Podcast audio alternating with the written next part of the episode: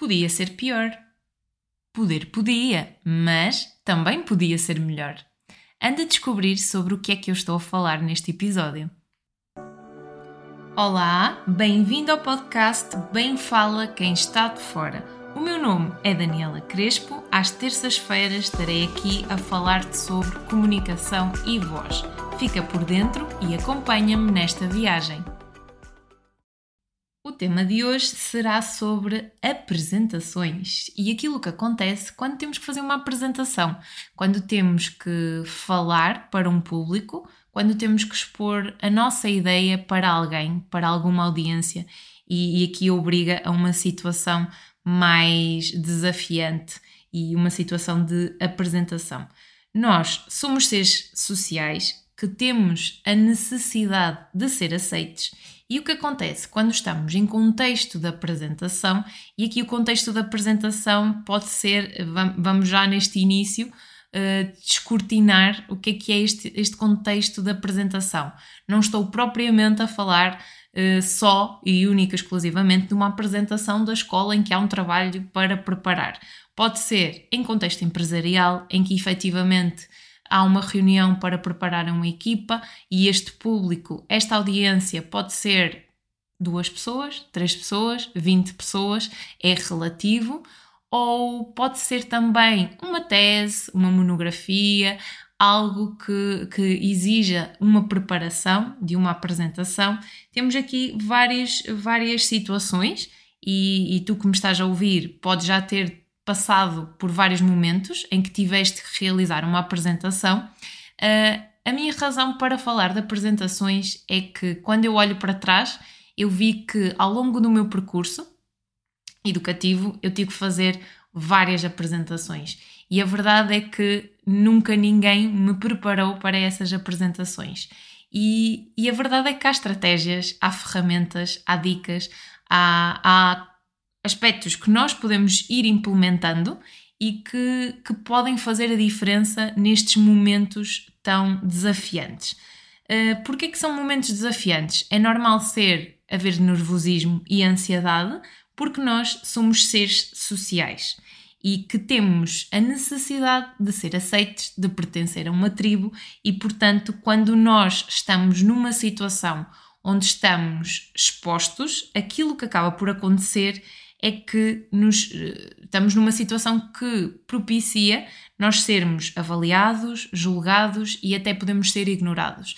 E nós, como seres humanos, não gostamos disso. Por isso, acresce aqui um sentido de, de nervosismo e de ansiedade. Falando especificamente da, da ansiedade e do nervosismo que surge quando tens que fazer uma apresentação, uh, ele pode exacerbar, uh, este nervosismo e ansiedade, pode ganhar amplitude e ganhar intensidade quando uh, há uma falta de prática, quando ainda não te preparaste para essa apresentação.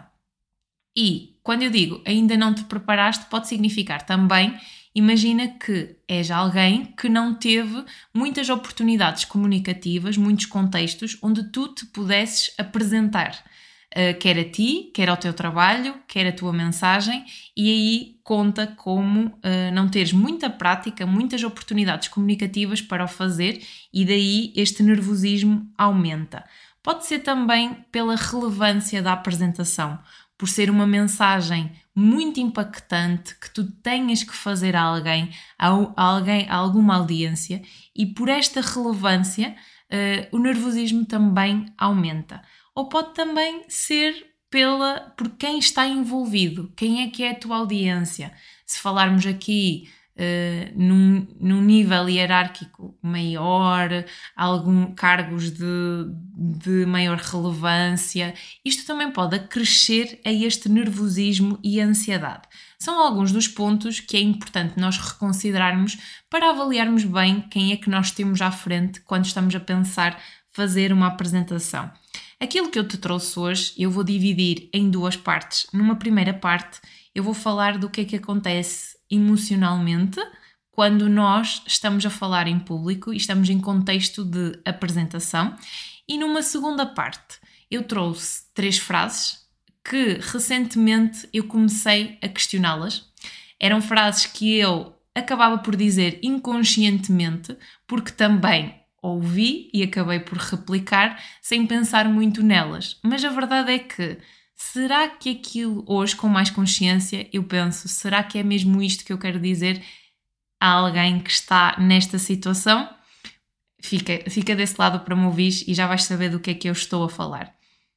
Voltando aqui à parte da emoção e das apresentações. Então, o que é que acontece? Vamos imaginar situação de apresentação. Há sempre uma situação envolvida. Há sempre um contexto, um contexto que pode ser uma sala, um auditório e em que tu estás a apresentar. Uh, sendo sala, sendo auditório, sendo presencial ou online, implica sempre uma audiência, alguém para quem tu vais falar. E esse alguém, tu, com esse alguém estabeleces algum tipo de relação emocional. E aqui pode ser, a tua audiência podem ser muitas pessoas, poucas pessoas, Podes conhecer algumas das pessoas, não conhecer de todo. Uh, podem ser pessoas que dominam o tema ou não dominam tanto. Uh, e aqui é necessário haver também algum cuidado para que tu conheças bem esta audiência e consigas tirar o máximo de pistas sobre ela para que te ajude a guiar esta apresentação. Uh, e depois, há sempre comportamentos e mensagens não verbais. Quando tu estás a expor o teu tema para alguém, uh, à medida que tu vais falando, há sempre aquilo que tu lês da tua audiência e o tipo de resposta que estas pessoas te estão a dar. Por isso, em primeiro, há sempre esta situação e estes, e estes três pontos que é necessário nós pensarmos: o contexto, a audiência e o que é que eu estou a ler da minha audiência naquele momento. E com este, com este comportamento que eu estou a ler, vamos focar numa pessoa da tua audiência que apresenta uma expressão séria. Ela está-te a ouvir e está a olhar para ti muito séria. E nesta segunda parte, o que é que acontece? Tu estás em palco a falar, a fazer a tua apresentação sobre o teu tema, aquela mensagem que tu queres entregar e tu começas a prestar atenção nessa pessoa da audiência que está com a expressão séria. E esta atenção e, e, este destaque que tu começas a dar na pessoa que está com a expressão séria vai uh, ser um ponto muito importante, porque é onde é que tu vais colocar o teu foco. E, e se tu colocas o foco nesta pessoa com a expressão séria, uh, o teu comportamento pode ter dois caminhos tu podes, vais começar a avaliar esta pessoa com a expressão séria. E então aqui tu podes uh, avaliar e ler e da tua interpretação podes começar a pensar: hum, esta pessoa está séria porque talvez esteja com dúvidas em relação àquilo que eu estou a dizer. Ou então podes pensar: hum, de facto, esta pessoa está séria porque está a prestar atenção e é a forma que ela arranja para mostrar que está com atenção. Normalmente, o que é que acontece?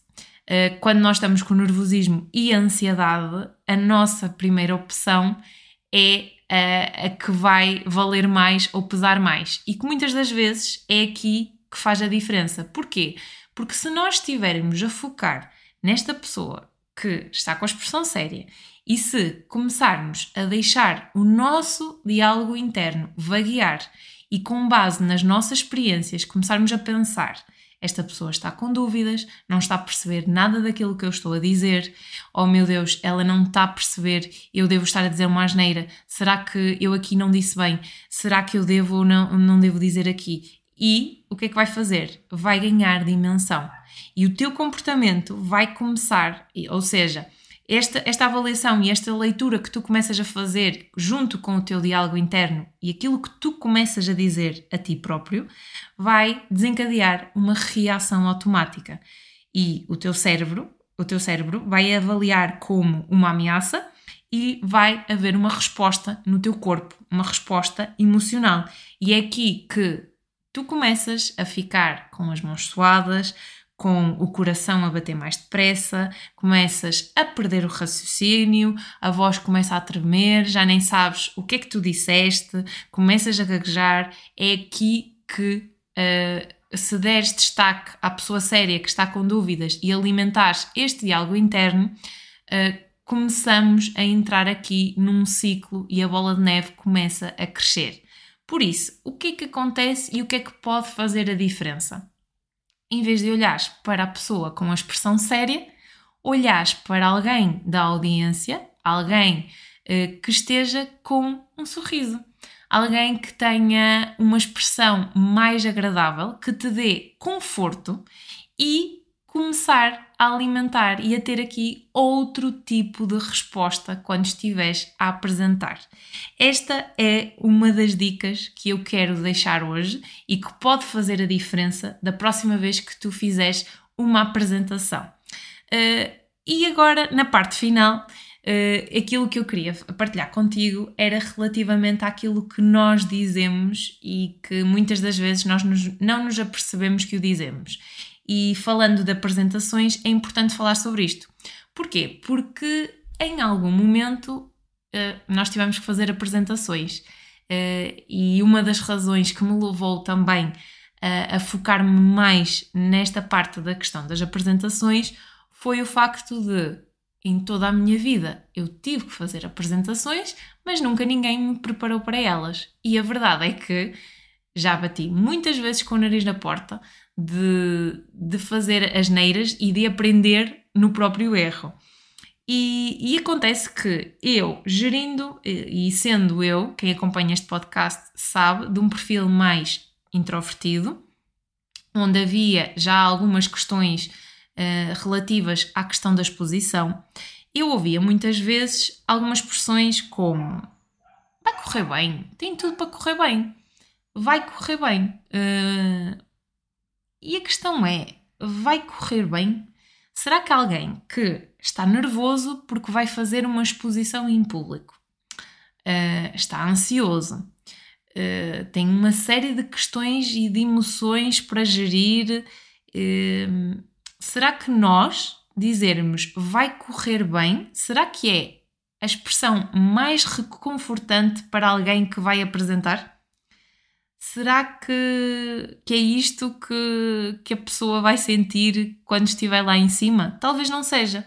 E então aqui a ideia é: será, será que eu devo dizer vai correr bem? Uh, o que é que significa correr bem? É que pode correr mal, é que se eu foco na pessoa com a expressão séria e se a partir dali eu não consigo dar a volta, tem tudo para correr mal.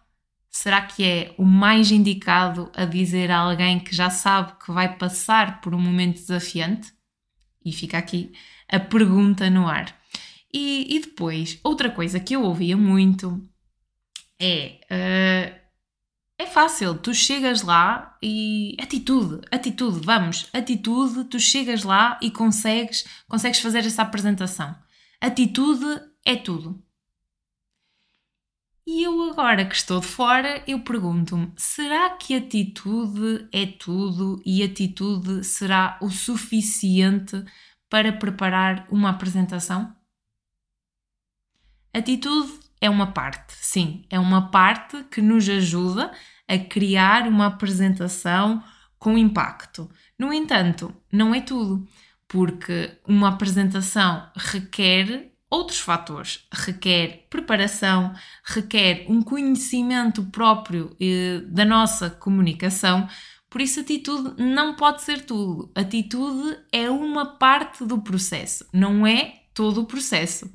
E por último, outras das questões que, e aqui ouve-se não só em relação às apresentações, mas ouve-se muito por aí e eu também já me apanhei na curva. Atenção, estas expressões uh, só mais recentemente é que eu estou a refletir sobre elas, porque eu também já disse, eu também já repliquei estas frases sem pensar muito sobre elas.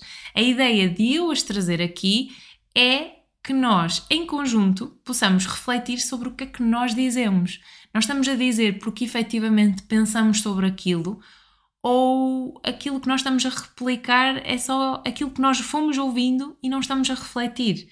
E, e a última é quando nós, e, e ouçam, ouçam bem, ouve, ouve, ouve bem aquilo que eu vou dizer, porque certamente tu já disseste, tu já ouviste em casa, no trabalho, alguém a dizer algo do género: podia ser pior.